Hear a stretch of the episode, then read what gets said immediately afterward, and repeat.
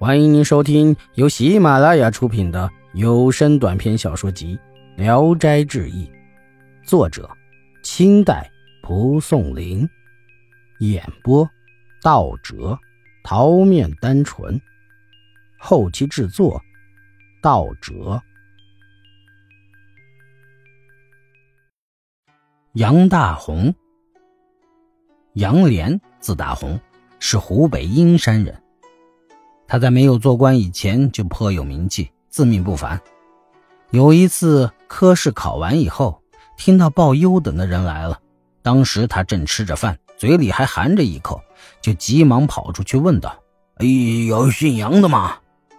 来人回答说：“没有。”杨大红灰心丧气，一口饭咽下去，到了胸膈那里搁住了，于是形成了病块，噎阻得很痛苦。大家劝他去省府参加路仪考试，他忧虑没有费用，大家给他凑了十两银子，才勉强的上了路。夜里，梦见一个人对他说：“前面路上有人能把你的病治好，要苦苦的哀求他。”临走时赠给他一首诗，其中有“江边柳下三弄笛，抛向江中莫叹息”两句。到了第二天，杨大红在住宿的地方看见一个道士坐在柳树下面，便上前叩拜，请求道士给他治病。道士笑着说：“你找错人了，我哪会治病呢？为你吹三首曲子倒是可以。”说着，取出笛子吹了起来。杨大红忽然想起梦中的情景，就越发的向道士哀求。并且把身上所带的银子都恭敬地递给他。道士接过来就扔到江里去了，因为银子来的不容易。杨大红心里感到很可惜。道士说：“看样子啊，你是有点心疼呐。不要紧，银子就在江边，你自己去捡回来吧。”杨大红走到江边一看，银子果然在那里，心中更加感到奇怪。称呼他是仙人。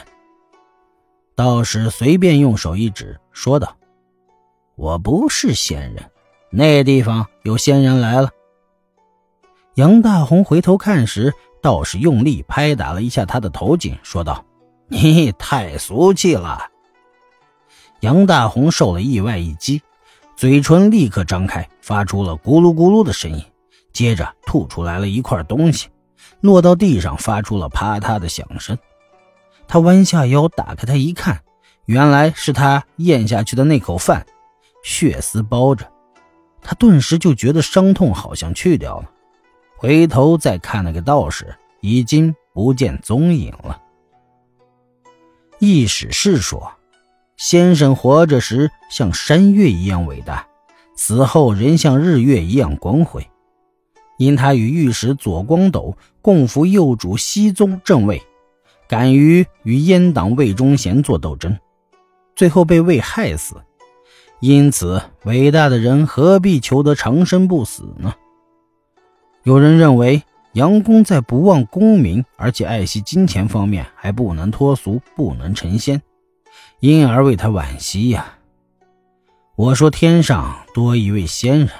不如世上多一位圣贤，洞达事理的人必不认为我的话是颠倒是非。